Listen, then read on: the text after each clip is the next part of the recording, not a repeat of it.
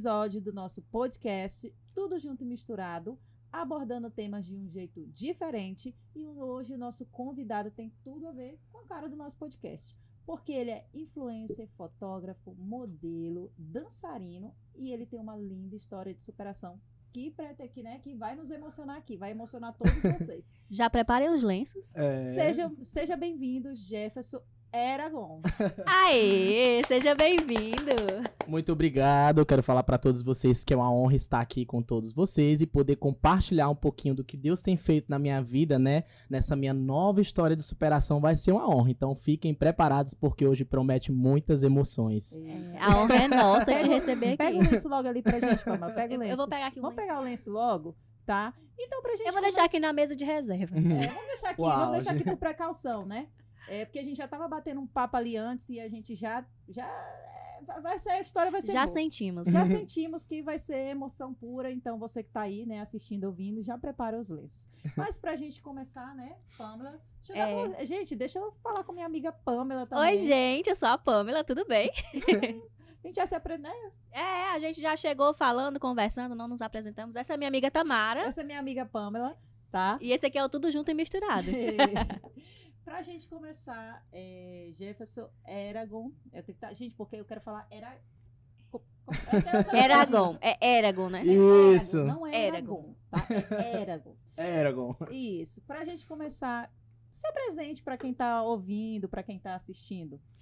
Ok, pessoal, para quem não me conhece, eu me chamo Jefferson Eragon, né? Sou filho de Marabá, né? É, tenho orgulho das minhas raízes, né? É, e assim, assim como qualquer pessoa, né? Eu sempre fui um cara muito determinado, né? Sempre fui um cara muito disposto a lutar pelos meus sonhos, né? É, fazer planos, fazer metas, assim como qualquer pessoa, né? Mas eu acho que uma palavra que me define, né? Como cidadão marabaense é, assim, a questão de persistência, força e muita fé, né? Eu sempre fui um cara também de muita fé. E assim como qualquer pessoa, né? Eu sempre lutei pelos meus sonhos, né? E para mim saber que eu passei por tudo isso, né? É, é uma nova história que vocês vão estar tá descobrindo hoje, né? É uma nova história que se inicia na minha vida. Após tudo que eu passei, né? Hoje eu inicio uma nova fase da minha vida, mas muito feliz com o que Deus tem feito e está fazendo na minha vida. Amém. E é e isso, você, amém. É, e você transmite isso pra gente, né? E para você que, que acho que não está entendendo um pouco do que né, o Jefferson está nos contando, o Jeff sofreu um acidente, né, Jeff? E eu queria que você contasse um pouco pra gente, né, como é que foi. Como foi, as, como quando foi, foi, né? Assim, porque eu particularmente comecei a conhecer você realmente depois do acidente pela repercussão que teve na nossa Sim. cidade, né? Foi, foi muito repercutido. Sim. E assim, eu queria que você contasse um pouco para quem está te conhecendo e para quem ouviu tudo que você falou no começo. Tá ok. Então, pessoal, é, para dar início né, a, no, a esse nosso bate-papo, é, eu quero falar para vocês é, que antes de tudo acontecer, né, antes de acontecer tudo isso que aconteceu comigo, é, eu estava, né, voltando do trabalho, né, e assim, sempre desenvolvi diversos trabalhos, né, na área de comunicação, como influencer, como fotógrafo aqui na cidade de Marabá, né, sou fotógrafo há mais de 10 anos, e assim, tem uma grande rede de amigos, né? Eu conheço muitas pessoas, né? Devido eu estar sempre nessa era digital, né? Estar sempre presente nas mídias, né? E assim, eu sempre gostei da área da comunicação, né? É, sou formado em administração, né? E assim, nesse período é, que aconteceu o acidente comigo, eu estava em uma oportunidade de emprego, uma nova oportunidade de emprego, né? E aí faltavam apenas três dias para fazer um mês nessa nova oportunidade de emprego. E eu estava muito feliz, assim, eu estava assim na expectativa tremenda porque foi uma grande oportunidade, né? Que eu recebi para assumir o setor administrativo dessa empresa e eu fiquei muito feliz com a proposta, né? É, topei na hora e fiquei muito feliz. Eu falei, bora lá. E assim, aceitei o desafio e comecei essa jornada, né? Nessa nova oportunidade que me deram. E faltavam apenas três dias para fechar o mês, né?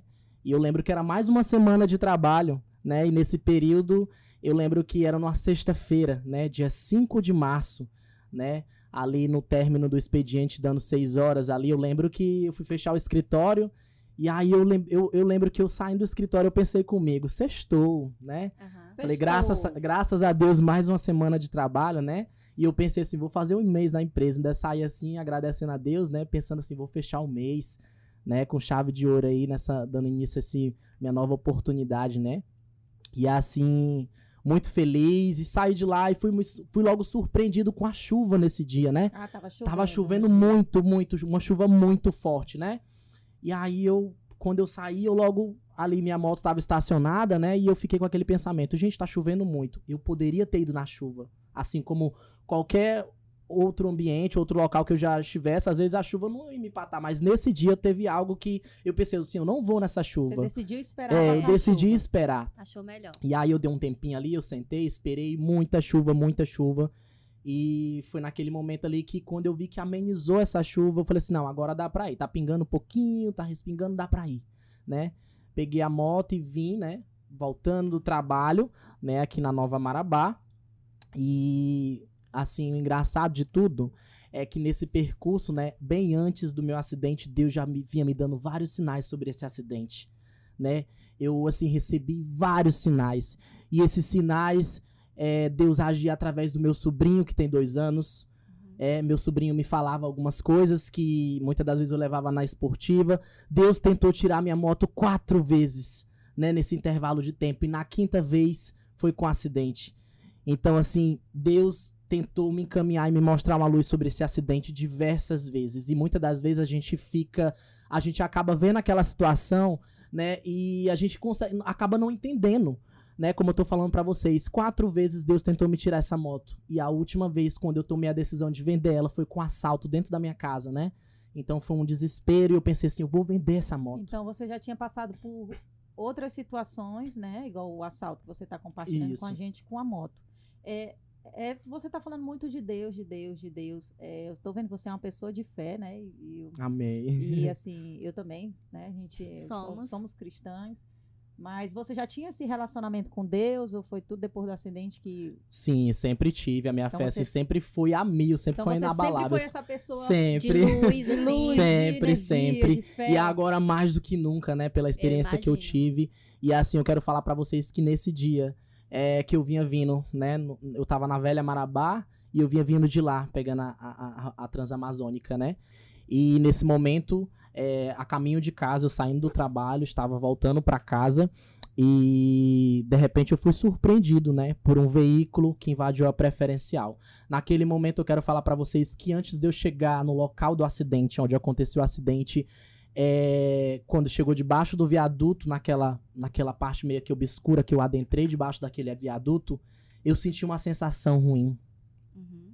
Eu Já olhei aquela sentindo. escuridão e eu respirei fundo, eu olhei no retrovisor e eu senti algo ruim, eu senti uma energia ruim querendo invadir o meu ser naquele momento. E eu lembro que eu olhava no retrovisor a caminho e cerca de cinco minutinhos aconteceu. Quando eu menos esperei.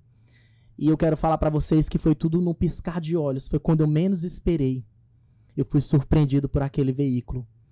Parecia algo assim, foi tão surreal pra mim, eu digo tão surreal porque eu não esperava. É. E eu vinha tranquilo, eu não via aquele veículo, eu sempre ando muito atento, eu vinha tranquilo, eu vinha na velocidade tranquilo ali da pista, eu voltava do meu trabalho, eu tava de capacete, como eu sempre ando, sempre busco andar certinho. E nesse momento eu vi aquele farol se aproximar de cima de mim. Eu tentei tirar, mas não deu. E eu fui arremessado uns 8 metros depois. E acabei perdendo meu membro nesse acidente. Meu pé foi arrancado na hora. Eu não vi o meu membro, eu não vi. E quando eu caí naquele desespero, naquele impacto que bateu assim muito forte, e eu fui lá pra frente, né? Caí desesperado. E eu, eu caí assim de peito pra cima, eu caí assim meio que dobrado e, e fiquei muito desesperado. Eu tava em choque naquele momento de adrenalina. E aí eu pensei assim: não, tá tudo bem, eu tô relado, tá tudo sangrando meus braços, mas eu tô tranquilo. Eu vou levantar, vou pegar minha moto e vou me embora. Aham. Eu pensei, porque foi tudo tão rápido. Na hora eu não consegui digerir. Na hora de fato eu olhei pra mim e não percebi que eu tinha perdido um membro. E nesse intervalo de tempo ali, naquele momento, né, que foi questão de segundos, eu pensei, eu vou pegar minha moto. E quando eu pensei de levantar, que eu apoiei o meu braço no chão, eu travei e voltei. E quando eu voltei, que eu olhei pra baixo, eu não vi meu pé. Eu não vi o membro. Não vi os dedos, não vi nada, eu vi os ossos tudo pra fora. E eu fiquei desesperado naquele momento. Eu clamava a Deus que me ajudasse e com o passar dos minutos a dor assim era tão grande. No início eu não senti Quando nada, foi mas baixando, né, a adrenalina. cerca de 10 a 15 minutos começou aquela dor, uma dor que eu nunca tinha sentido na minha vida. E eu me tremia toda, a minha carne tremia, era uma sensação muito surreal. E eu clamava a Deus e eu pensava assim: eu não vou ter tempo. A minha respiração começou a travar umas três vezes e curiosos começavam a se aproximar daquele local e foi uma loucura. Eu peguei meu celular, eu liguei pro SAMU ainda. você que ligou. Eu liguei pro SAMU. Depois pegaram o telefone da minha mão, porque não deixaram eu falar, e meu telefone ficou de mão em mão. Eu ainda consegui mandar áudio pra minha irmã, já meio que pedindo ajuda e meio que se despedindo ao mesmo tempo. Mandei vários áudios, né, pra grupos de amigos. E um dos grupos que eu mandei foi pro grupo de amigos da, da, da academia, né, que fica ali próximo. Uhum. E muitos curiosos, muita gente conhecida, grandes amigos foram pra lá, né? O SAMU demorou cerca de 30 a 40 minutos, 40 minutos pra chegar mais ou menos, né, até o socorro chegar. E naquele momento que me ba- me embarcaram na ambulância foi o momento que meus pais chegaram e me viram, né? E minha mãe já eu já vi no olhar assim da minha mãe, ela desesperada, e eu fui encaminhado pro hospital regional aqui da nossa cidade onde eu fui muito bem recebido por toda a equipe, todos os profissionais de lá do hospital regional me receberam super bem, me prestaram todo o atendimento, só que naquele momento ainda eu imaginava que eu não iria resistir. Então, assim, chefe, só pra gente entender, né? é, Você tava contando pra mim, isso é algo novo pra mim, porque a gente fica sabendo sobre, fiquei É. sabendo sobre o acidente, mas não desses detalhes. Então, você o tempo todo tava acordado, Sim. né? O tempo todo você tava. Consciente. Com- E quando Consciente. você viu, é, né, que você tava sem um membro, você, o seu medo era morrer. Morrer. Você Eu imaginava, morrer. eu imaginava que eu não ia sobreviver, né? Por, por tanto de tempo, a dor e minha respiração já tava travando, e eu tava me sentindo pálido, eu me tremia, e eu pensava assim, a qualquer momento eu vou apagar, eu não vou mais voltar, né? E quando eu cheguei no hospital regional, toda aquela equipe já tava me prestando atendimento, aquela loucura de pegar os equipamentos para iniciar o procedimento, e minutinhos depois eu ali esperando, eu lembro que eu segurava naquela beirada da, da, maca com muita dor, porque era tanta dor que meu, meu, assim, minha carne tremia toda, né? E aí, até então não estava oficial a notícia da amputação, né? Eu imaginava assim, ah, vai dar tudo certo, por mais que eu tô passando aqui. E era um um- um uma turbulência na minha cabeça. Quando eu pensava que ia dar certo, ao mesmo tempo sentimento de morte invadia a minha cabeça. E eu escutava a minha mãe. Em alguns momentos eu escutei a minha mãe dizer: "Temos que fazer alguma coisa. Leva ele pra fora, faz alguma coisa, pelo amor de Deus. Salva, salva ele dessa situação." Eu escutava a minha mãe dizer. E foi em alguns momentos só foi pro médico, né, especialista chegou pra mim e eu naquele momento de desespero chegou pra mim e disse pra mim: "Jefferson, você vai ser amputado. Não vai ter condições de recuperar o seu membro. Não vamos conseguir colocar o seu pé no lugar, não tem como, infelizmente." E minha mãe naquele momento eu escutava a voz dela: "Pelo amor de Deus, leve ele daqui pra algum lugar, vamos fazer alguma coisa." Né, o desespero da minha mãe já tava a mil, meu pai também, né? E eu não vi, eu só escutava a voz deles. E naquele momento, quando a doutora me falou isso, foi difícil engolir, mas eu falava, vamos logo, eu não tenho muito tempo. Eu acreditava que eu não ia O resistir. seu medo Então, realmente era de, de não Sentimento aguentar, de né? morte. De morte. É. Não era ficar sem, um Sem- membro. Isso. Era né? sentimento de Era morte, eu imaginava sentimento- que eu não ia resistir. A sua maior preocupação em nenhum momento foi não, não é, ter perdido o membro, foi realmente não resistir. Não resistir. Não resistir. Isso. E naquele momento, né, eu ainda desespera, aquele momento desesperador, eu consciente, eu não desmaiei em nenhum momento, eu acompanhei tudo. Até no momento da cirurgia, eu permaneci acordado, né? Tinha um pano assim, eles fizeram todo o trabalho deles, né, de amputação, fizeram toda a cirurgia, transcorreu tudo bem, e eu consciente, né? É, e assim, passar por tudo isso, né, e depois acordar, pra mim o mais difícil foi o outro dia. Foi acordar o outro dia por volta de 9 horas. Eu só vim dormir depois da cirurgia que eles me sedaram com muito remédio pra dor, era soro pra todo canto. E assim, pra mim o mais difícil foi acordar no outro dia e olhar aquela lâmpada assim, eu na maca já com as vestes do hospital, né?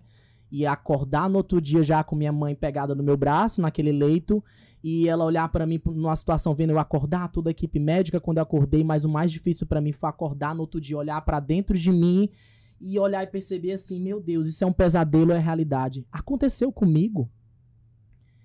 E eu quero falar pra vocês que naquele momento a equipe médica no mesmo instante conversou comigo, a psicóloga foi fundamental, ela ficava em cima de mim, ela teve uma conversa prévia comigo, conversou com minha mãe também, né, em momentos diferentes.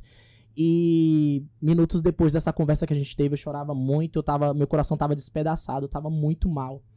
E naquele momento, é, a psicóloga falou pra mim que a equipe já ia fazer o curativo. E quando a equipe médica veio fazer o curativo, eles falaram pra mim: Você já viu? Eu falei assim: Viu o quê? Você já viu que você tá sem o seu membro? Você, você quer ver agora pela primeira vez? Eu falei assim: Eu quero ver. E tinha um lençol, assim, tipo um edredom por cima, né? Cobrindo, né? E minha mãe começou a ficar desesperada, ainda pegada na minha mão. Não, filho, não vê agora. Vira, vira o rosto pra lá, ainda tá muito recente. Não vê agora, por favor. Eu falei, mãe, eu preciso ver. Eu quero ver. E naquela hora que puxaram o lençol, eu vi. Eu olhei pra baixo. Pra região dos meus pés, que eu só tenho um pé agora, né? E quando eu vi que eu tava sem o meu membro, de fato eu vi os meus sonhos todos se desmoronarem. E quando eu vi isso, eu olhava pra dentro de mim, eu falava assim comigo, eu afirmava comigo, me questionava e falava afirmando comigo: acabou, Jefferson. Acabou. Acabou os sonhos, acabou o que tu ama, o que tu gosta de fazer, acabou o reencontro com os amigos, acabou a- a- aquela sensação maravilhosa que tu sentiu de fazer as tuas vontades, as tuas manias, as tuas paixões, acabou. Eu afirmava isso comigo. E naquele mesmo momento a minha mãe grudada comigo ali no leito, e eu quero falar pra vocês que eu vi no olhar da minha mãe lágrimas de sangue escorrer pelo rosto dela. Lágrimas de sangue. Ali, de fato, a gente sabe que o amor de uma mãe pelo um filho é surreal. Mas naquele momento eu quero falar pra vocês que no olhar da minha mãe, em comunhão que eu tenho com Deus, eu vi lágrimas de sangue escorrer pelo rosto dela. Se ela pudesse, ela tirava a perna dela e dava pra mim. E nenhum dinheiro paga. Ela sabia que nenhum dinheiro ia fazer voltar atrás a recuperar o meu membro.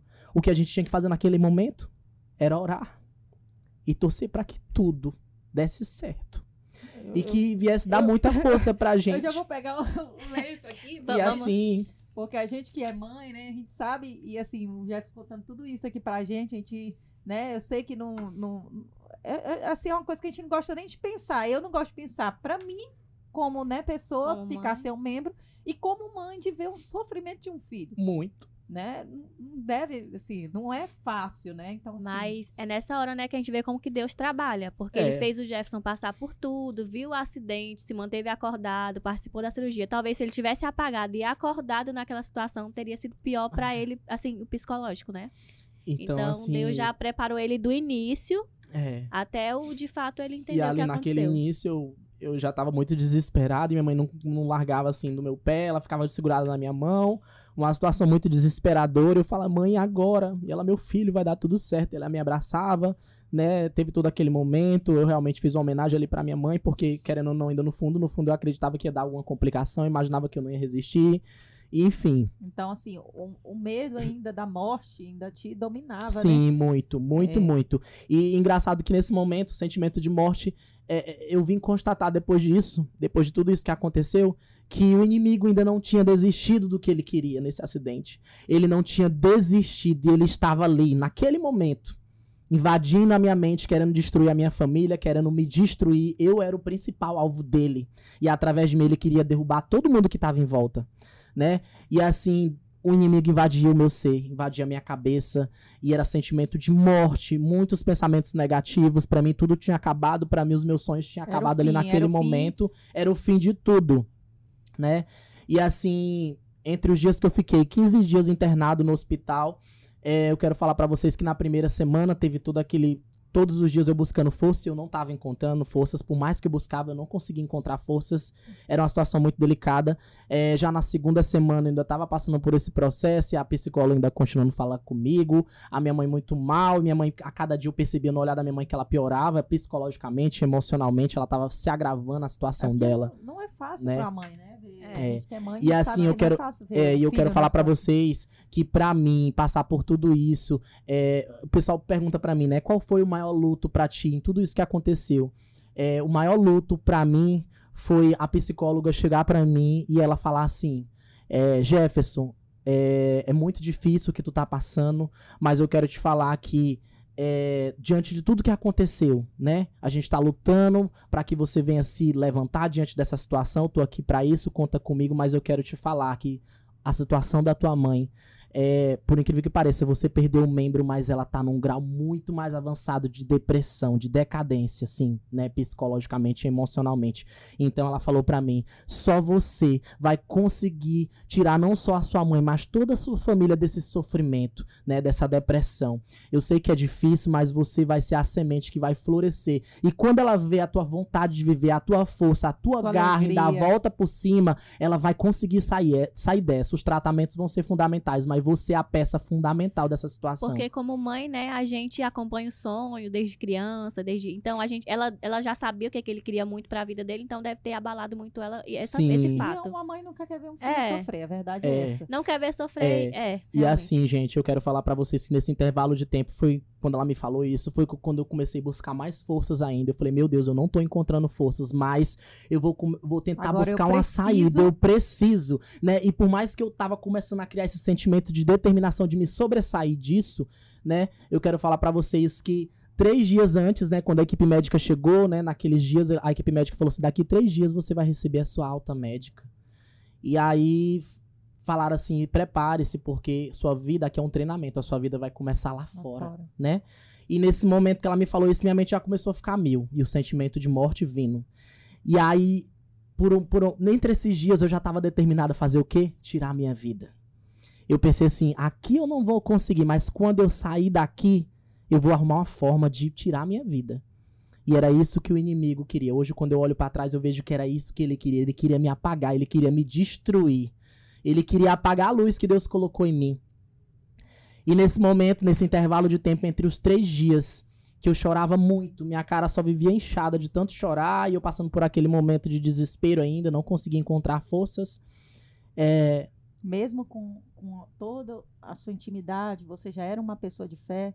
Mesmo a psicóloga falando pra você, olha, Sim. Jefferson, você precisa, porque a sua família. Eu imagino que é uma situação assim, eu não gosto nem de imaginar, porque é muito difícil. Você tá passando por uma dor, porque você perdeu ali um membro, e você ainda tem que é, se esforçar para ser forte, porque a sua família, sua mãe precisava ver você bem para ela ficar bem. Então, assim, é, eu não gosto nem de imaginar quantas coisas passaram na sua cabeça. É, é muito difícil. E assim, é que nem eu tô falando pra vocês. é, entre os dias de eu receber a alta, eu já estava determinado a tirar a minha vida. Então, assim, o pensamento sempre era o pensamento de morte. De morte. Pronto. Porque eu, morrer, eu acreditava, eu acreditava que por mais que eu- a equipe médica tava falando que ia dar tudo certo, que eu ia usar a prótese, mas eu não conseguia acreditar. E o pessoal falava, com a prótese vai dar pra tu retomar a tua rotina de vida, vai dar pra tu fazer tudo que tu gosta de fazer, e eu não conseguia acreditar, eu estava desacreditado, Até tudo muito porque novo pra tu mim. não conhecia, né, né? esse mundo. Então, como tu não conhecia, É, tu não conseguia tudo acreditar. muito diferente. Certeza, É, né? É E aí, nesse momento que isso aconteceu, eu tava desacreditado, eu falava assim, gente, eu, imaginei sempre eu ficar velhinho ali, meus pais velhinhos, cuidando dos meus pais, mas não eles vindo cuidar de mim, e eu me senti incapaz de tudo. Eu falei, vou ser um peso pra minha família, então vinha muita energia ruim na minha cabeça, muito sentimento de morte, energias ruins, pensamentos ruins, né? E nesse momento eu tava desacreditado, eu já estava determinado a sair de lá e tirar a minha vida. Mas eu quero falar pra vocês que dois dias, dois dias antes de eu receber minha alta, é, eu ainda tava com esses pensamentos, era por volta de três da manhã, porque muitas das vezes eu esperava chegar à madrugada, duas, três horas da manhã, quatro horas, eu ficava ali com meu celular, o fone de ouvido, escutando músicas da igreja, os hinos, aqueles hinos que tocam a gente profundamente. Uhum. E eu quero falar pra vocês que dois dias antes de eu receber a alta, é, eu tava naquele momento chorando muito, mas nessa noite eu desabei. Eu chorei como.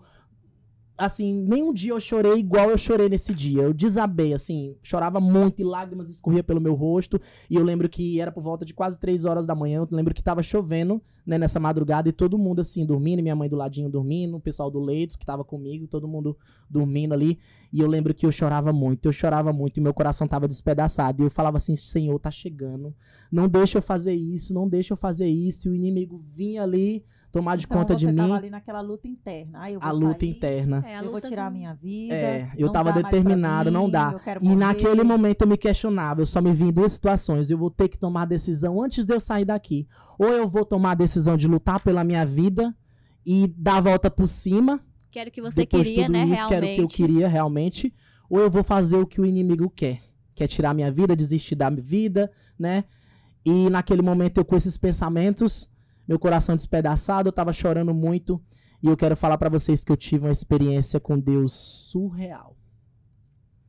Eu quero falar para vocês que Deus me visitou naquele leito. No momento que eu pensei que estava tudo perdido, no momento que eu pensei assim, eu vou tirar minha vida, e eu estava escutando um hino que me tocou profundamente. E Deus me visitou. Eu com, olhos com os olhos fechados, assim, ainda naquele momento, chorando, chorando. E eu senti uma calmaria, eu senti uma luz, assim, entrar dentro do meu seio. Naquele momento que eu senti que Deus me visitou, senti Deus pegar na minha mão. E quando Deus tocou no meu coração, eu senti algo ruim saindo de mim. E aquele, aquela coisa ruim saiu de mim, assim, que eu suspirei. E na hora meu coração se acalmou, as minhas lágrimas secaram. E Deus me disse algo que eu nunca me esqueço. Deus me disse: Filho meu, acalma o teu coração. Tu és meu e eu sou teu. E hoje você vai viver os meus propósitos. Antes você estava vivendo, antes você estava me servindo, mas hoje, agora mais do que nunca, você vai viver os meus propósitos, porque o que eu tenho para sua vida é muito maior do que você imagina. Toma o teu leito e anda. E naquele momento eu senti assim, meu coração se acalmar diante daquela presença de Deus tão forte na minha vida. Eu só disse em silêncio: Eis-me aqui. Eis-me aqui, Jesus. Realmente tu chegou, trouxe uma calmaria, né? E... É, tu fala, transparece assim uma transparece, calma, uma segurança. Então é, calma, é bom ouvir. Essa fé, né? É, é. a fé, muito forte, luz, é, é. E naquele momento foi assim o um divisor de águas, por naquele, naquele momento eu senti toda energia ruim, tudo que estava de ruim no meu coração saiu. Então, Deus tirou, Deus restituiu a minha alegria, a minha vontade de viver, e é o que eu sempre falo. Deus, Deus converteu toda a tristeza que eu estava sentindo no meu coração, ela foi convertida em alegria. E é isso que tu transparece então, hoje em então, dia. Você acredita que foi esse o momento que você decidiu dar a volta por cima? Dar a volta por cima. Não foi o momento que os, a psicóloga falou para você, olha, Jéssica, você tem que melhorar. Não foi quando você saiu do hospital. Foi naquele nesses dois dias antes de sair, nesse encontro que você teve com Deus, você sentiu, e eu acredito nisso, né? Como cristão, acredito que você realmente sentiu a presença de Deus, você teve encontro com Ele. Foi naquele momento que você falou: não, agora eu vou sair e vou dar a volta por cima. Isso, justamente.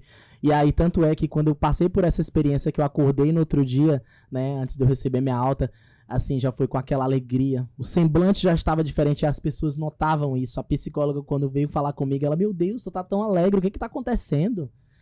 E eu falei assim, nós vamos vencer. Eu vou dar, eu já falava isso, e eu já afirmava, eu vou dar a volta por cima. Eu vou utilizar tudo isso, eu vou pegar tudo isso que aconteceu comigo, eu vou utilizar como um trampolim para me pegar voos mais altos. Eu não vou deixar isso aqui me derrubar. Ela é assim que eu gosto de ver e minha mãe já começou a ver minha alegria, já estava fazendo brincadeiras, né? Sim, alegre assim, também. Deus já estava restaurando a minha alegria, ele já tinha restaurado a minha alegria naquele momento, já começou a me dar a força que eu precisava, porque tanta luz, tanta direção, tantas respostas que eu buscava, eu já via que Deus já estava trabalhando assim grandemente ali na pra minha ver vida. Como, como que Deus trabalha bem, ele, ele recebeu a responsabilidade de ter que deixar a mãe dele bem, e aí ele não conseguiu, continuava com o mesmo pensamento dele negativo, mas foi só ter a presença de Deus na vida dele mais forte ainda, né? Porque ele é uma pessoa de fé, ele já conseguiu ele se restabelecer e naturalmente re restabeleceu todo mundo. A, a família Amém. dele, né? É, a alegria é da família dele. Sim. E aí para mim assim, sair do hospital diante de toda essa situação, né, quando me colocaram na cadeira de rodas, né, que eu 15 dias ali guardadinho dentro do hospital e quando eu saí ali fora que eu vi aquele vento, eu vi os carros, eu vi a movimentação da cidade, para mim tudo era muito novo. Literalmente eu tava ali preso, né? Tava guardadinho. É. E quando eu saí que eu tive aquela sensação, pensei comigo, meu Deus, realmente aqui agora vai se iniciar a minha vida. E, aqui e... de fato vai se iniciar grandes coisas e eu tenho que estar preparado. E no momento que eu me questionava isso, Deus falava: "Eu vou te capacitar". E assim, foi bom tu tocar nisso, né? Porque a gente quer saber como é que foram esses primeiros dias, né? Porque às vezes a gente se enche de, de. É o que mais acontece com a gente ser humano. Já aconteceu comigo. Você se enche de coragem, você se enche de força. Se aí no primeiro obstáculo. E se, se frustra. E no é. primeiro obstáculo você já. Então, como é que foi, Jefferson, assim, esses primeiros dias é, você saiu do hospital? Como é foram esses primeiros dias na nova rotina? Então, para mim, é, sair do hospital é, iniciar essa nova rotina depois que eu recebi minha alta foi algo tu, foi tudo muito novo, né? É, até chegar na minha casa, adentrar na minha casa depois de tudo isso, eu pensei assim, meu Deus, eu tô adentrando na minha casa pela primeira vez depois de tudo isso. Foi uma experiência muito difícil, porque eu sempre entrava e saía de um formato com tanta facilidade, abria a porta, é, desse escada ali que tinha, e eu ficava, meu Deus, e hoje eu tô entrando totalmente diferente de todas as vezes do, da minha vida inteira, né? Eu adentrei, eu adentrei na minha casa totalmente diferente. E esse início dessa minha adaptação, dessa minha nova realidade, eu começava a ver choques. Eu tinha choque, eu tive vários choques de realidade no início, muito, muito, muito. Eu tava em casa e eu pensava, meu Deus, antes eu levantava da cama com facilidade para pegar um, um, um, copo de água na geladeira, para me poder fazer um lanche na cozinha, para me poder ir no banheiro. E eu, e eu comecei a ter esses choques. E eu falei, gente, agora tá tudo diferente, Coisa não é simples, mais como antes. Coisas simples. Coisas eram... simples. E eu quero falar para vocês nesse momento como eu senti saudades de calçar outro sapato, de calçar outra sandália. Como eu senti saudades de poder levantar ali entre momentos assim da noite, no calar da noite, eu vou preparar um lanche para mim fazer, tô sem sono, vou fazer um lanchinho ali para mim. E eu via que o tempo inteiro eu tava dependendo ali dos meus pais para tudo, para tudo, para tudo, dependendo deles literalmente. Esse choque de realidade foi muito difícil. Por mais que eu estava ali contrito e acreditando sempre que eu estava buscando forças e encontrando, Deus estava me dando forças, mas esse choque de realidade me entristecia. De saber que tu, eu lembrava sempre assim, passava um filme na minha cabeça de como estava no meu passado e como está agora. A vida antes a vida e a antes vida, e a nova vida realidade. E às vezes parecia tudo muito um sonho. Eu olhava para dentro de mim e falava assim: "Meu Deus do céu, como é que vai ser daqui para frente? Meu Deus, me dê forças todos os dias". Eu sempre nas minhas orações eu pedia para que ele me desse mais forças ainda, né? E esses choques me fazia chorar essa, essas lembranças do meu passado, da minha rotina de antes, quando vinha na minha cabeça, é, me, me, entristecia e, e, me deixava triste, né? Eu chorava muito, mas ao mesmo tempo que eu chorava, eu precisava desabar naquele momento, porque faz parte do processo. Parte. Mas ao mesmo tempo que eu chorava, assim, quando eu terminava de chorar, no outro dia eu já acalmava, eu já já assim acordava determinado, não, não vou desistir. Não vou desistir. E o sentimento de não desistir, é aquela coisa, é o teu psicológico que vai te levar a subir montanhas. É a tua mentalidade que vai te limitar, que vai dizer aonde tu vai, a tua capacidade, as tuas limitações, a tua mente conta muito. E eu sempre busquei me sobressair disso, sempre me busquei coisas positivas. E eu quero falar para vocês que eu tive que ressignificar a minha vida diante de tudo isso. Eu tive que dar um novo sentido para minha vida. Porque tudo que era de negativo que eu tava vendo em tudo isso, eu tive que aprender a ver o lado positivo. E Deus foi me mostrando, e Deus foi me capacitando, dia após dia. Ele e Deus falava, falava comigo nas minhas, nas minhas orações. É, tá sendo tudo muito novo para ti? Está. Você caiu de barco, você caiu em cheio nessa situação, mas eu vou te capacitar. Esteja de coração preparado para você enfrentar tudo isso, porque eu vou te capacitar. Fácil não vai ser, impossível também não é, mas você vai superar. E foi isso que eu busquei e é o que eu tenho buscado até hoje. Jefferson, e você já contou, né, todo o seu processo, como foi, né, o momento do acidente, o momento chegando no hospital, né, a, os seus dias no hospital, é a sua mãe, a sua família em sofrimento, os primeiros dias em casa, coisas simples que eram simples, né, do dia a dia, É. que é pegar um copo de água, que é ir fazer um lanchinho, e você se viu ali dependente, e você falou, foram dias que eu chorava, mas que eu me, ao mesmo tempo, Se restabelecia, Deus, né? né? é, me ajudando, me dando força, me restabelecia, né? E a gente, quando você chegou aqui, você já chegou transmitindo isso pra gente, Uma né? Paz, uma luz. né? A gente conversou antes, e assim, o Jefferson ali conversando com a gente, a gente fez, né? A gente se conhecendo um pouco antes, até de vir aqui pra entrevista, porque eu não conhecia você pessoalmente, a Pamela já conhecia, mas Já. eu não conhecia, você contando um pouco. Eu vi, assim, o quanto que você é forte e o quanto que você transmite isso, né? A sua fé, a sua determinação. Nos conte agora, né? Como está a nova vida, a nova fase. Como é o novo Jefferson Eragon? Isso. Então, é a minha nova fase, né? É, eu, eu intitulei essa minha nova fase como uma nova história, né?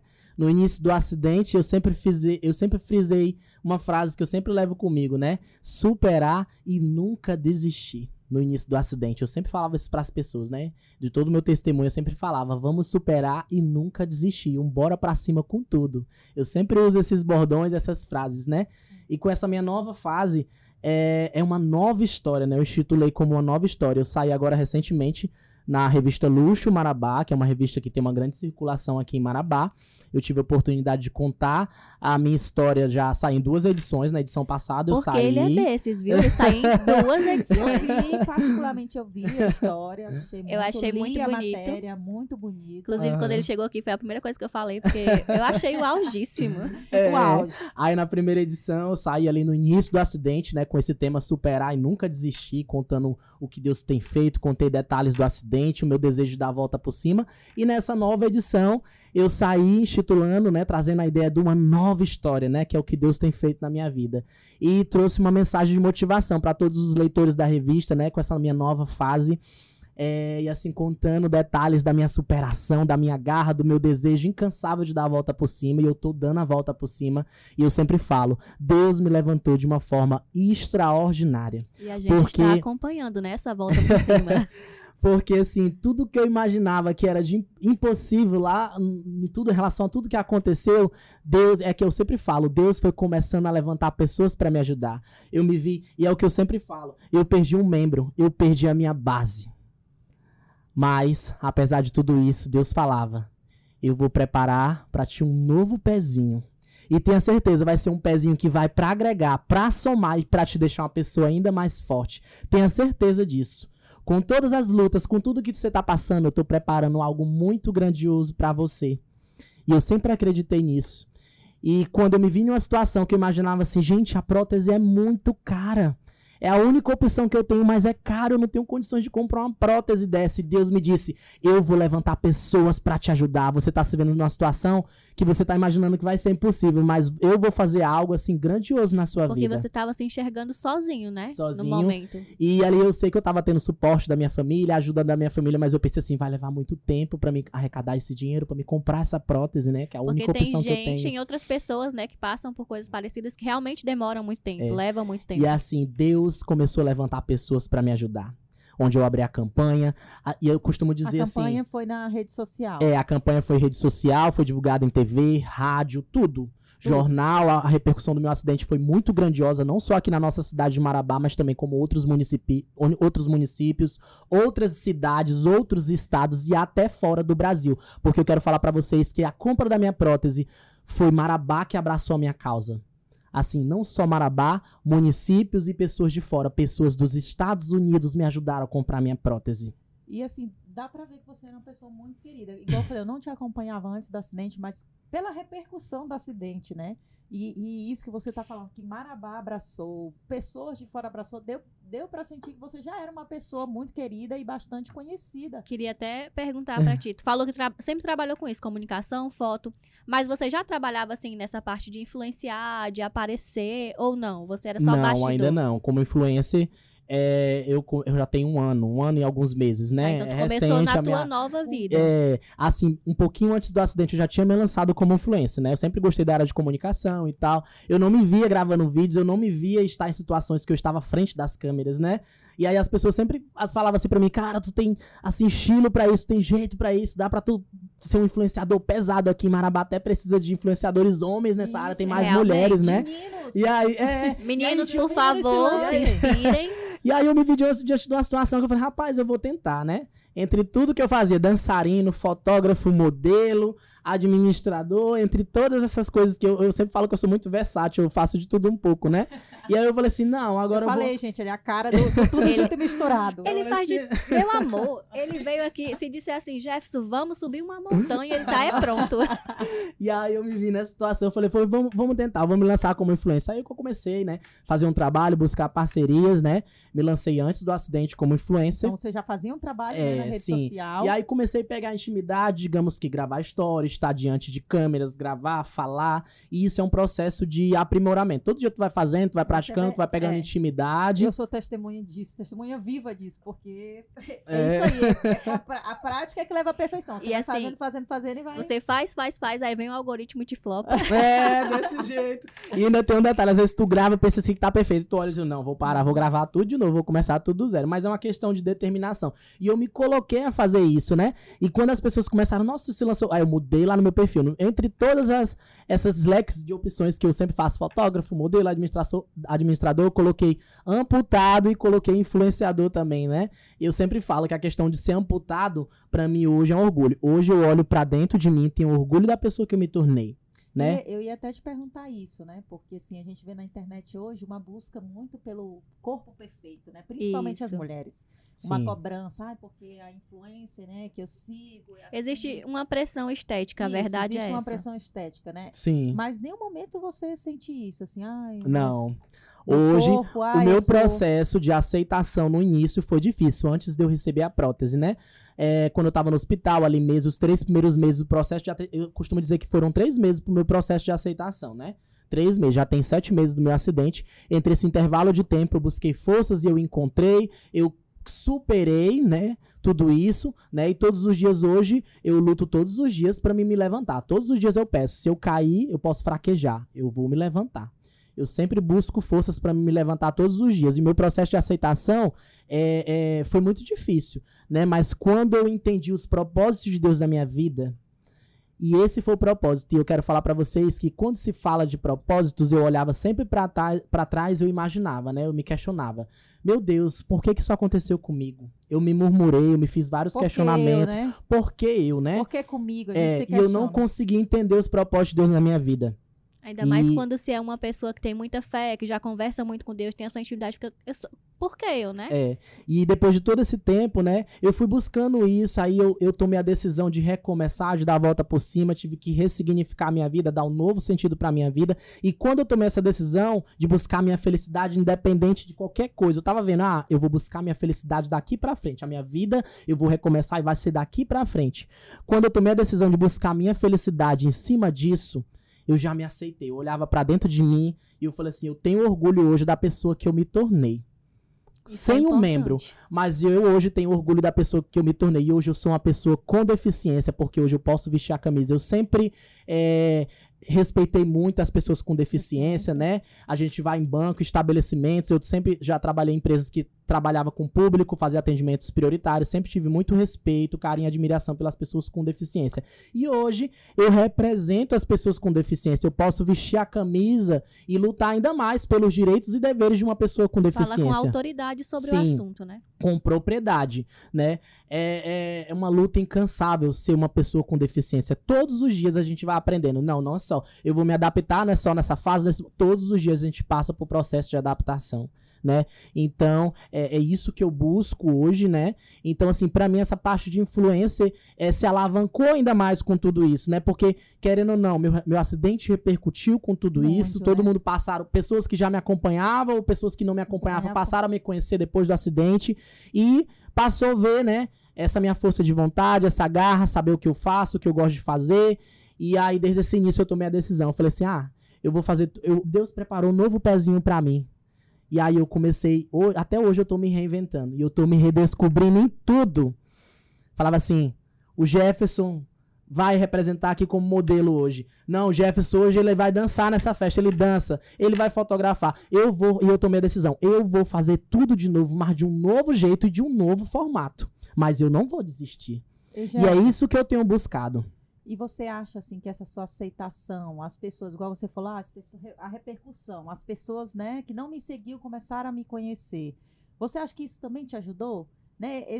Assim, ah, eu sou influência, eu sou representante. Te incentivou, né? É, tu tava ali passando. também que isso te ajudou a dar a volta por cima e todo dia te ajuda. Sim. Né? O carinho nova... das pessoas que eu recebo. Recebo mensagens constantemente, semanalmente, de pessoas que eu nem conheço, né? Pessoas me, me agradecendo, pessoas que chegam assim na minha rede social, no direct, e falam assim: obrigado pela tua força, pessoas... obrigado pela tua alegria, pela tua força de vontade, por você, por você nos mostrar que é possível sim cair da volta por cima. Aí pessoa, eu recebi uma mensagem assim que me impactou muito, uma pessoa que relatou lá tudo que ela estava passando, ela falou assim: obrigado, através da sua história de superação, eu consegui vencer a minha depressão. Uma depressão muito pessoal que eu tava passando. Eu vi você cair. Eu, eu- e a gente reclama das pequenas coisas na vida. E eu vi você perder a sua base. Você caiu. E é o que eu sempre falo: nenhum obstáculo ele é tão grande quando a sua vontade de vencer for maior. E é isso que eu busquei durante todos esses dias. É isso que eu busco. Eu sempre, com tudo isso, é como eu eu sempre falo. Eu caí, mas Deus me levantou. E Deus me levantou ainda mais forte. E eu vou buscar em meio disso. Eu sempre busquei pegar isso como um trampolim para me pegar voos mais altos. Eu sei que é difícil. A barra que eu passo, os sentimentos que constantemente eu passo, a turbulência de Ainda sentimentos que é sentimentos viver mente, essa né? realidade. Eu ainda tô em fase ainda de vem, adaptação. Ainda vem sentimentos, né? Vem que- sentimento, vem saudades do meu passado, das Querendo- coisas da minha rotina. Querendo ou não, ainda é antes. bem recente, né? É, Fez um muito. ano agora. Fez, março. fe- fez sete meses Sé- do sete acidente. meses. Então sete foi, meses. foi em março desse ano. Foi março desse ano. Hum. Isso. E assim, ainda, ainda tenho sentimentos de saudade. Eu olho pros meus vídeos dançando, eu sinto saudades. Eu olho minha rotina de antes, eu sinto saudade. Eu até gravei um vídeo na minha rede Aí ele, social aí falando ele sobre saudade. refaz, aí ele refaz o vídeo da nova fase dele. É, Eu acompanho. é. E assim, é uma coisa assim que, apesar de eu sentir saudades, o que eu tiro de tudo isso? Saudades é como você perder um ente querido. Um pai, uma mãe, um filho. É como você perder uma pessoa que você ama. Só que no meu caso, eu perdi uma parte de mim. um- é um pedacinho de mim que se foi e não volta mais. E quando eu olho pra trás de tudo isso que eu passei, eu lembro que com o meu pezinho eu vivi as coisas mais maravilhosas que uma pessoa poderia viver nessa terra. A gente começa a dar mais eu lutei pelos meus sonhos, eu realizei sonhos, eu fiz grandes metas e o meu pezinho sempre me ensinou uma coisa: é pra frente que se anda. E eu vou seguir a minha vida. Eu sempre busquei isso. Quando eu olho os meus vídeos, principalmente meus vídeos dançando, me dá uma saudade daquela técnica que eu tinha e hoje eu tô vendo que eu tô fazendo de novo. Eu tô voltando. Só que de um novo jeito. E as pessoas ainda veem isso, as pessoas me falam. Eu, eu, antes de receber a prótese, gravei vídeos com a muleta, só com o pé. E as pessoas veem e falam: Meu Deus, eu não acredito, tu tá dançando só com o pé nesse pique. Eu lembro de um vídeo que tu. Eu lembro que tu gostava de correr, né? E aí tu tinha uma prótese é, especial pra isso. Eu, eu achei muito interessante. Sim, é um equipamento que eu É. utilizo pra correr na rua, né? Chamado de Kango Jumper, ou Jumper, né? E eu colocava ele no pé ali, saía, tem umas molas, né? Eu sempre tenho- tinha esse hábito de correr na rua e ainda vou voltar, tenho certeza, eu tô me preparando pra isso. É, e eu tô voltando aos poucos, gradativamente. É um passo de cada vez. E eu sei que eu tô voltando ainda mais forte, né? Deus tá me tornando forte todos os dias, a cada dia. E eu sei que, tipo, quando eu olho pra trás, eu sinto saudade da minha rotina de antes. Mas com a prótese eu já tô vendo que é possível fazer tudo que eu amo, que eu gosto de fazer. Só que eu tô me redescobrindo em tudo, em tudo. Nos treinos, na corrida, na dança, no trabalho, pra sair de casa, pra me retomar minha carreira, minha rotina, eu tô me adaptando. É, gente, Eu tô porque ele é passando por fitness, esse viu? processo. Ele eu tô- falou que voltou pra academia há duas semanas. Gente, É, eu tô E você- passando por e esse você Com os processo. pezinhos, e É. com desculpa de. com desculpa de. Ai, meu Deus. E assim, eu quero falar pra vocês que de toda a minha vida ativa, uma das coisas que eu sinto muita saudade, que eu sei que eu vou fazer, mas eu tenho muita saudade das minhas corridas. As minhas corridas eu sinto muita, muita saudade, de É, eu, verdade. lembro, eu lembro de ti em uma corrida de infantaria. Eu. Sim, eu sempre participava A dessas gente foi com a mesma corridas. camisa. É, tanto pra ir, pra fotografar, eu sempre tava presente aí, né? E aí eu dei um tempo, mas eu tô me organizando pra voltar ainda mais forte. É que nem eu falo, né? Passando por esse processo, tudo é questão de se reinventar, se permitir, e é a tua mente que vai te limitar, é a tua mente que vai dizer até onde tu vai conseguir chegar. Eu sempre tive isso comigo. É, Jefferson, você contou tudo isso, a internet, né? O quanto que as pessoas te abraçaram, o quanto que você. Isso pra ti te ajuda a saber que você tá fazendo a diferença, né? Que as pessoas assim, olha, Jefferson, você me ajudou, você curou minha depressão.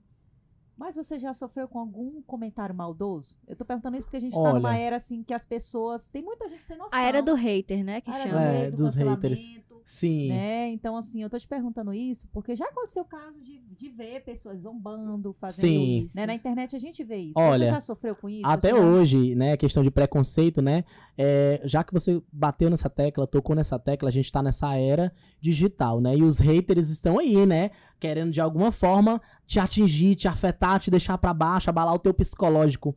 E eu quero falar pra vocês que eu sofri isso umas três vezes, eu tenho contado, três vezes eu sofri isso quando eu tava internado no hospital. Ainda, né? É, Bem no início. Que eu gravei o meu primeiro story falando que até então, quando aconteceu, as pessoas não acreditavam que isso tinha acontecido comigo, as pessoas só de, de fato vieram cair a ficha.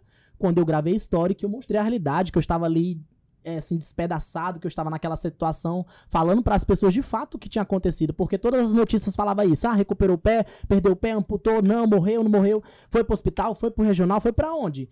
E aí, quando as pessoas viram meu story, que de fato as pessoas viram ali o meu momento da amputação e que era real, ali realmente estourou, né? E aí alavancou mais e a minha, minha, minha, a- o meu acidente ele foi saiu com tanta repercussão, foi até para outros estados. Eu recebi mensagens positivas do atual Mr. Brasil, Henderson Baltazar, que é o primeiro modelo amputado no Brasil. Foi a primeira pessoa que Deus me apresentou como amputado para me mandar aquela energia positiva. Ele gravou um vídeo e mandou no meu direct. E eu não conhecia a história dele. Quando eu vi ele, ele- eu fui conhecer a história dele. Eu falei, meu Deus, ele é amputado, é modelo. E eu falei, É ele é personal mister. trailer, é mister, desfila. E aquilo Mais começou a abrir a minha mente, né? uma- E aí, naquilo, ele foi uma das primeiras pessoas que Deus, me- Deus me mostrou.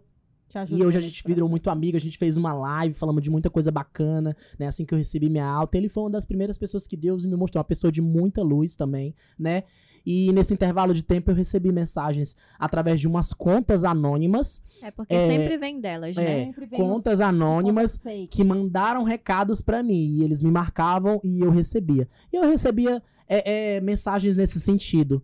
É, ah, o Jefferson, tudo bem que nós entendemos que ele perdeu um membro, lamentamos muito o ocorrido, mas ele tá querendo aparecer.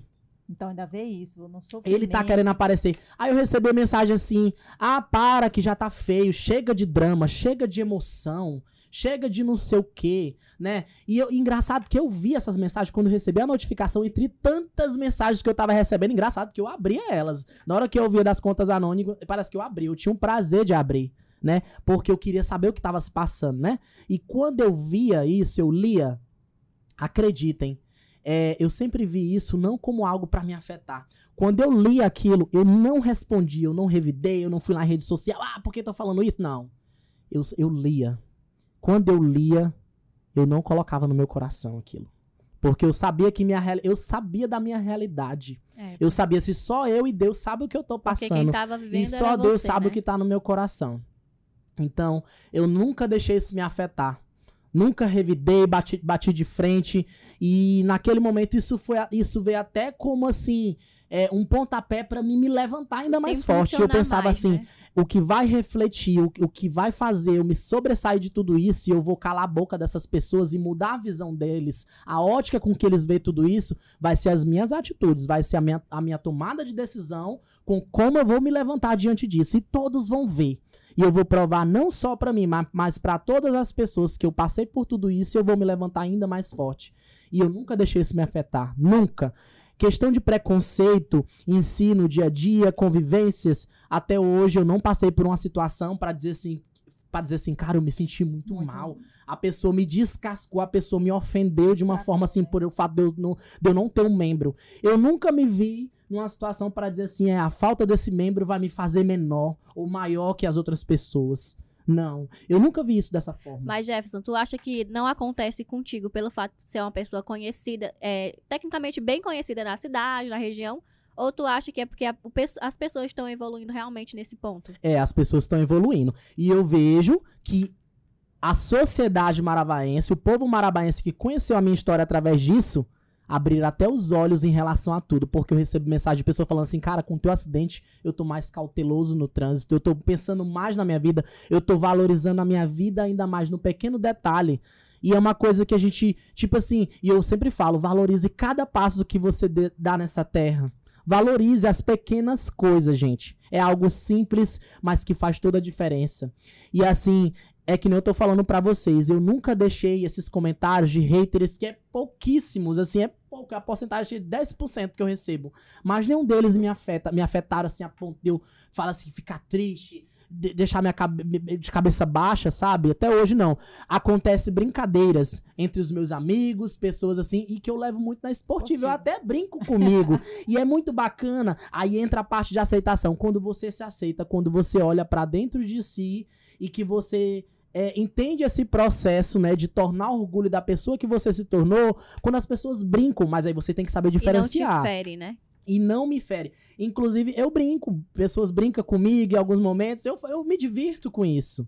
Eu me divirto. Então é algo que você tem que levar na esportiva, assim as coisas ficam muito melhor, entendeu? Se você levar pelo, pelo pensamento maldoso, cara, isso te fere, isso abaixa tua cabeça, isso pode atingir o teu psicológico. Eu nunca me permiti passar e é por, por isso. isso que eu perguntei pra ti, porque a gente tem casos de pessoas que às vezes tá passando por problemas, Isso. igual o seu caso, era o momento de um acidente, Um momento né? Era um delicado, momento especial delicado, teu. Você expôs, né? E já teve casos que a gente já viu na, na internet de pessoas que também foram expor e aí vieram os comentários e tem casos até de pessoas que já se suicidaram. Porque, Sim. né, a pessoa ali estava ali naquele momento compartilhando, né, algo que aconteceu com ela, né? E as, as pessoas Porque a internet hoje em dia é um- um- uma faca de dois gumes, né? Ela é muito bonita, ela serve muito pro bem, mas ela também destila muito ódio. Né? Sim, A- sim. Então, por isso que eu achei importante tocar nesse assunto contigo. Uhum. E já que a gente tocou nesse assunto, né, de você falou aceitação, é, que você, né, até brinca já tudo. Antes da gente entrar no ar, não, não querendo expor, não é que a gente não vai expor ninguém, mas eu perguntei pra você, né, Jefferson, você sabe quem foi, né, que se envolveu no acidente com você? Você, a gente até perguntou, né, você tem algum contato? Você tem alguma mágoa? Se já conhecia a pessoa se já antes. conhecia Uhum. a pessoa antes. Eu queria que A você gente- compartilhasse pra gente se, você perdoou, não, Tamara, eu perdoei a decisão, né? Uhum. Pra, não só pra mim, pra, mas pra todo mundo que tá nos assistindo, nos ouvindo. Uhum. Então, é, esse processo, né, da pessoa que me acidentou, as pessoas sempre questionam comigo, né? É, por incrível que pareça, no dia que aconteceu o meu acidente, é, pessoas vieram comentar comigo, Jefferson, tu já sabe quem foi que te acidentou? Eu via que era um carro, eu tinha ciência de que era um carro que tinha batido em mim. Eu imaginava que era um homem. Aí quando eu vi as noticiários saindo, né, que eu tava no hospital, ainda peguei meu celular, eu vi que era uma mulher não identificada. Eu falei, peraí, uma mulher? Aí eu já me causou, eu falei, meu Deus, uma mulher, uma mulher. E eu fiquei, meu Deus, quem é ela? Né? E começou a me bater curiosidade. Ao mesmo tempo que me bateu curiosidade, eu tava vendo todo aquele momento, eu esqueci, né? E aí já ali por volta na segunda semana, eu trocando ideia com alguns amigos por mensagem sobre o acidente, como tava o clima aqui fora, o pessoal, gente, tá sendo assunto mais comentado, tá repercutindo, ninguém não para de compartilhar, o pessoal falando muito, né? E aí eu tornei a buscar quem é a mulher que me acidentou, gente, que nas notícias sempre falava, uma mulher não identificada. E eu, quem é essa mulher? Eu preciso saber nem o nome dela não tinha. Em todos os noticiários, foto dela não foi divulgada. E nem foto, nem nome, nem nada. E eu achei estranho, né? E aí uma amiga minha falou assim pra mim, Jefferson, é, eu acho que tu conhece. E eu falei assim, como assim? Né? Fiquei naquela. Aí me bateu mais curiosidade de saber quem era. E aí, com o passar dos dias, ela me falou assim: olha, ela malha, ela malha junto com a gente, na mesma academia, por mera coincidência, né? Malha na mesma academia. E eu fiquei, meu Deus, eu conheço muita gente naquela academia, eu quero saber quem é ela, né? E aí, num momento, me mandaram uma foto dela e eu lembrei dela. Eu falei, meu Deus, eu não acredito que é essa pessoa, né? E eu fiquei, Jesus, e agora? Aí fiquei com aquele sentimento, né? Falei, meu Deus, como é que ela tá se sentindo? Engraçado que eu pensei muito no como ela tava se sentindo, né? Você ficou assim, ai, eu É, odeio. ai, Eu que fiquei, raiva, meu Deus do céu, como vida, ela tá se sentindo. vida. Eu falei, eu sei que eu tô nesse momento, mas como é que ela tá se sentindo? O que que tá passando pela cabeça dela? Aí até que minha mãe me contou que ele falou que ela tava muito abalada, que era ele que ia tomar a iniciativa, que ela tava sem condições pra Ele tratar quem? sobre esse assunto. o esposo? dela, né? O esposo dela, acho que é aposentado policial militar, enfim. Ele que tomou a frente, né? Entendi. E aí, desde o início, ela nunca me procurou, né? Até hoje. Ele falou: ah, eu que vou tomar a iniciativa, se vocês precisarem de alguma coisa, eu que vou estar dando essa assistência. E ficou por isso. Mas no fundo, no fundo, eu, eu tinha o sentimento na minha cabeça que ela ia me procurar em algum momento, né? Que ela ia me mandar uma mensagem, ah, me desculpa, Pra perdão entender, por tudo né? isso, ou então melhoras, eu sei que palavras não vão te confortar porque foi um acidente, mas me desculpa, alguma coisa. Eu, eu comecei a criar isso na minha cabeça que um dia ela iria me mandar essa mensagem, aí passava um mês, Passava o segundo mês, passava o terceiro mês e acompanha- acompanhando sempre com a psicóloga, né? E eu questionava muito isso com ela. Eu me martirizava, ficava me martelando sobre isso, esperando, criando expectativa pra ela vir falar comigo. E isso começou a me maltratar. Até que a psicóloga chegou pra mim e falou assim: olha, é, vamos trabalhar esse teu emocional com isso, que eu vejo que tu bate muito nessa tecla, criando expectativa em cima de uma pessoa que tu mal conhece. Vive tua vida, segue tua vida. Se um dia for pra ela te procurar, ela vai te procurar, mas esteja preparado, né? E aí eu comecei a trabalhar esse meu sentimento, aí eu comecei a tirar isso da minha cabeça. Mas assim, a questão do perdão em si, eu perdoei ela desde quando eu tava no hospital. O meu perdão diante de Deus, eu perdoei ela. E eu até falei sobre isso em rede social, falei que eu tinha muito sentimento de reencontrar ela, de poder abraçar ela, de perdoar ela, mesmo diante de tudo que aconteceu. E assim, até hoje eu não guardo ressentimento, não guardo rancor dela, não tenho raiva dela. Eu hoje sou chateado com a falta de atitude dela, com a falta de empatia que ela não teve, de me procurar, de me mandar uma mensagem positiva, sabe que eu esperei e até hoje espero né? Hoje eu já não tenho mais esperança porque a gente se reencontrou depois de tudo isso. Agora que eu voltei pra academia, voltei a pegar minha rotina ativa de novo, fazer uma musculação ali de leve, uma esteira, uma caminhada e poder chegar naquela academia sabendo que ela é do meu convívio e sabendo que ela tava lá dentro. Sabendo que você poderia reencontrar ela Quando eu voltei, momento, que eu né? adentrei, que eu pisei o pé ali depois de seis, sete meses na academia, foi uma emoção muito grande. Já fui logo recebido pela galera ali e tudo. E na minha cabeça, tranquilo, nem passou na minha mente ali. Eu sabia desde o início que eu ia topar com ela em algum momento, mas ali eu recebendo o carinho das pessoas, a receptividade das pessoas. Mas entre os dias da semana eu topei com ela ali, né? Pelo corredor, não cara a cara, né? Mas eu vi ela pelo corredor e quando eu vi ela, eu fiquei. Meu coração disparou, né? eu tive aquela sensação assim de ver ela, de poder falar assim, meu Deus, ela que me acidentou, né? Eu pensava assim, ela que me acidentou, aquela mulher que foi responsável por tudo isso, né? Por questão de uma imprudência, uma falta de atenção, um descuido, não sei. Mas eu tenho esse entendimento que foi um acidente. Poderia acontecer com qualquer pessoa. né? Eu sei, eu, eu entendo isso. É, acidente, Mas quando eu vejo ela-. Quando eu vejo ela, pra mim ver ela, assim, saber que ela estava ali próximo de mim, eu vendo ela, né, que tava ali pertinho de mim, me deu aquele aperto no coração de pensar assim, quando ela me viu, como é que ela vai se sentir? E eu, ao mesmo tempo, ficava pensando, né? E quando esses pensamentos vinham, eu ficava com aquele sentimento na minha cabeça, cara, se ela vir falar alguma coisa pra mim, dependendo do que ela vai falar, eu sei como eu vou agir. Porque eu, você já, tá, já, tá, já, não- já está de bem com É, você mesmo, né? Hoje eu não vou procurar ela. E as pessoas chegavam pra me cumprimentar e falavam, tu viu ela? O pessoal botando lenha na fogueira, né? tu viu ela? Vai pessoal lá, gosta. sobe, sobe, Eita. vai lá fazer aula de dança. Se eu fosse tu, eu era lá em cima. Chegava lá na moral, fazia aula de dança lá pra me provocar Chegava ela. lá E eu falei assim, mostrando gente, o truque deboche. Eu falei assim, eu falei Fazendo assim, gente, eu tô tranquila, eu tô na paz, deixa ela, ela tá fazendo a vida dela, ela tá recomeçando a vida dela, eu também tô recomeçando, eu tô na paz, eu tô tranquila, eu não quero. Se ela vir falar comigo, eu tô tranquila, assim como ela tá seguindo a vida dela lá, hoje eu tô recomeçando. E eu coloquei uma. uma Isso pra falou, você como meta. é, e as É, pessoas falavam assim. Jefferson, tu vai. E outra pessoa chegava pra mim e falava assim, do nada, falava assim, Jefferson, tu vai sair da academia, tu vai acabar saindo daqui. Tu, acho que vai te incomodar a presença dela. Eu falei assim, eu não vou sair. Se, se uma pessoa na vida, nessa vida que pode se incomodar, é ela se sentir mal. Que se for pra sair, tem que sair ela, porque eu não saio. Eu tô no É. lugar que eu tô me sentindo bem, eu De gosto daqui. atitude. Eu gosto daqui, eu falei assim, eu não saio. Daqui eu não saio. Eu tô nessa academia já tem anos, mas daqui eu não saio. É, eu queria te Daqui não perguntar, é, como que você acha que seria mais interessante? Porque hoje você já tá entendendo sua realidade. Tu acha que se ela tivesse falado contigo logo no início, como seria sua reação? Seria melhor? diferente da Seria de bem hoje? Da melhor. diferente da de hoje? Seria melhor? Seria bem pior? melhor. Seria bem melhor até pro, pra nossa comunicação, para o nosso esclarecimento, pra de fato a gente ter esse contato de saber assim, cara, eu te perdoo e você então me você perdoa. sente realmente que deveria ter entendeu? sido assim, logo no Sim. início. Eu tenho a minha paz interior porque eu sei que eu perdoei ela e essa carga pesada, esse sentimento de rancor, de ódio, eu sei que eu não sinto, entendeu? Por parte assim de ver ela e falar assim, cara, essa, essa mulher eu não quero ela na minha frente não. Quando eu vejo ela, eu tenho minha paz, eu tenho minha felicidade dentro de mim, eu tenho um sentimento de que passou por tudo isso e saber que eu tô assim no mesmo ambiente que a pessoa que me acidentou, que eu Mas saber tu sente a necessidade de deixar ela ciente também do que tu tá sentindo, né? Sim, sim. Sente a Mas necessidade apesar, de apesar de tudo isso, eu sei que ela sabe de tudo que eu tô passando, né? Que tudo eu sempre coloquei exposto em rede social pra saber o que eu penso em Não relação tem a como isso. ser marabaense e não saber quem é Jefferson. Eragon. É, não Eu tem sempre como. coloquei isso em cima da balança e isso foi uma coisa que eu nunca medi esforços pra dizer que eu não tenho raiva dela. Inclusive, quando o esposo dela veio me procurar pra tratar sobre esse, assunto, antes de tudo, antes de, de- de pedir ajuda, assim, pelo pouco que eles me ajudaram, né, no- lá no início do acidente, eu falei pra ele, foi o início da nossa conversa, eu falei, olha, eu quero deixar bem claro que eu não tenho raiva de vocês, de você, da sua esposa em relação a tudo que aconteceu. Eu não tenho raiva de vocês, da sua esposa. Eu não tenho. Eu não guardo rancor. E que isso fique bem claro. Ele, ah, ficamos felizes pela forma como tu tá encarando tudo isso. Foi o que ele me falou, né? E aí no início eles me deram suporte ali, de ajuda no início, né? Quando eu recebi alta.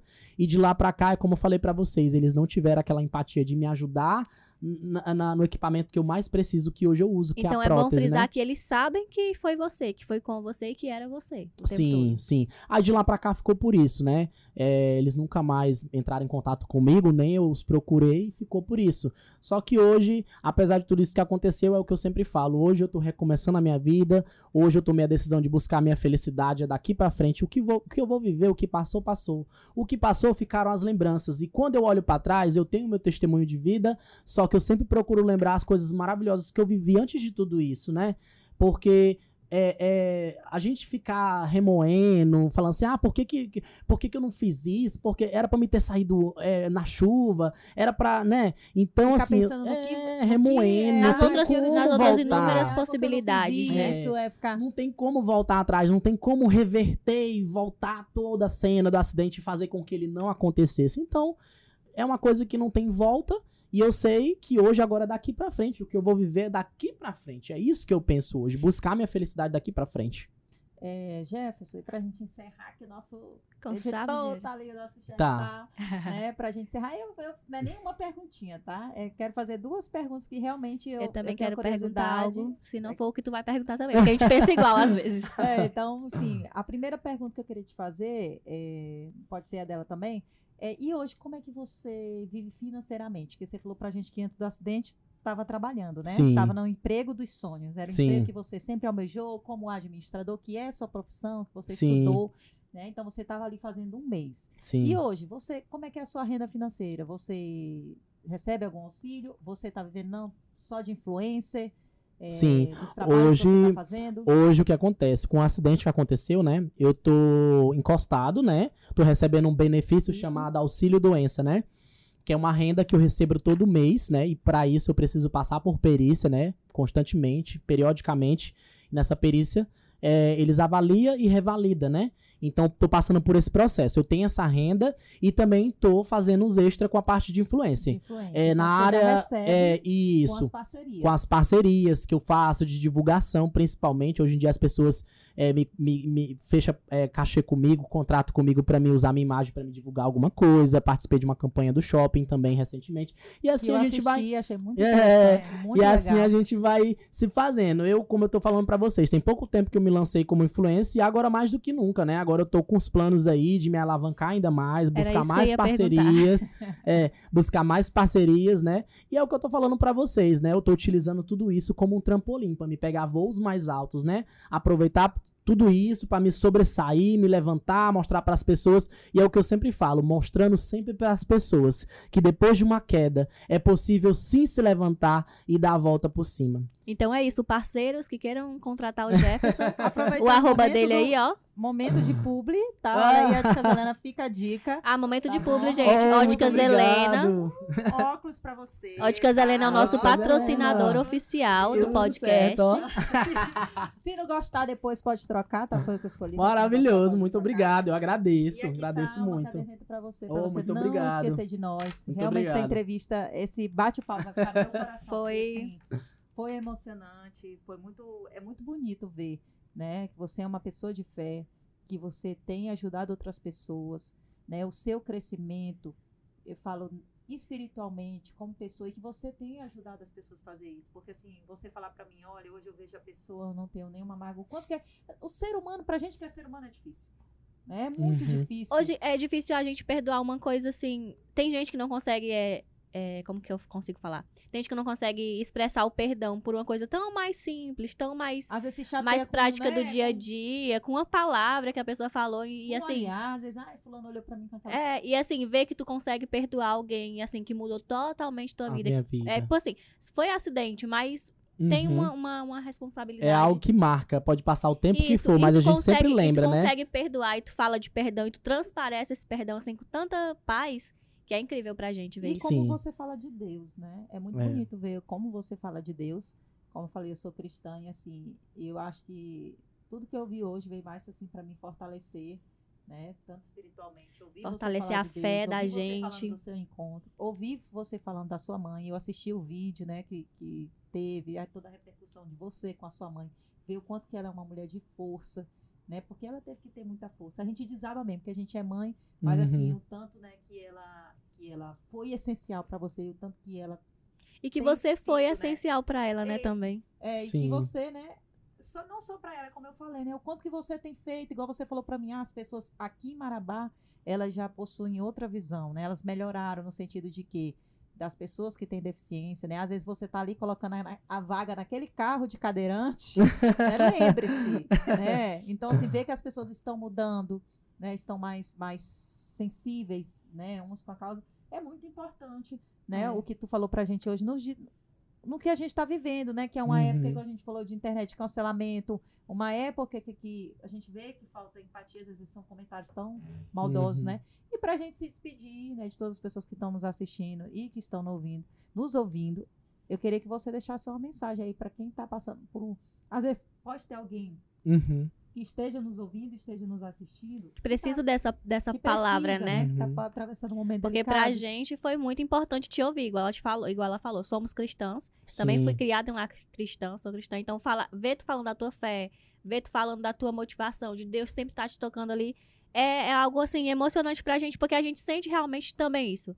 Porque tem Uhum. gente que pode ter uma outra religião, ou não acredite, não sei, mas a gente que é cristão, que é do meio, a gente sente no teu falar o agir de Deus na tua vida. Então é muito importante Amém. pra gente. É o que eu sempre falo, e o que eu deixo pra todos os ouvintes, a todas as pessoas que estão acompanhando, é isso, né? Que apesar de uma grande queda, independente das adversidades, dos obstáculos que você passa, que a gente enfrenta no dia a dia, né? É o que eu sempre falo: obstáculos, adversidades, bloqueios pessoais, independente, pode ser pela amputação, problemas familiares, problemas no trabalho, no dia a dia, problemas a gente sempre vai enfrentar. Mas com tudo isso que aconteceu comigo, por essa amputação, a minha realidade do que aconteceu comigo, é, eu sempre mostrei para as pessoas, sempre busquei mostrar isso para as pessoas, que nenhum obstáculo ele é tão grande quando a sua vontade de vencer for maior. E que cair faz parte da vida. Mas o que vai te tornar uma pessoa diferente, o que vai te destacar no meio dos demais, não é a forma como você caiu, é a forma como você vai se levantar das, das situações que acontecer, das adversidades. E eu sempre busquei e levei isso comigo. E eu sempre passo essa mensagem para as pessoas: quando a vida te der uma rasteira, caia, mas saiba se levantar e ainda mais forte. Obrigado a todos vocês. Obrigada a você. É uma honra estar que aqui. agradece, né?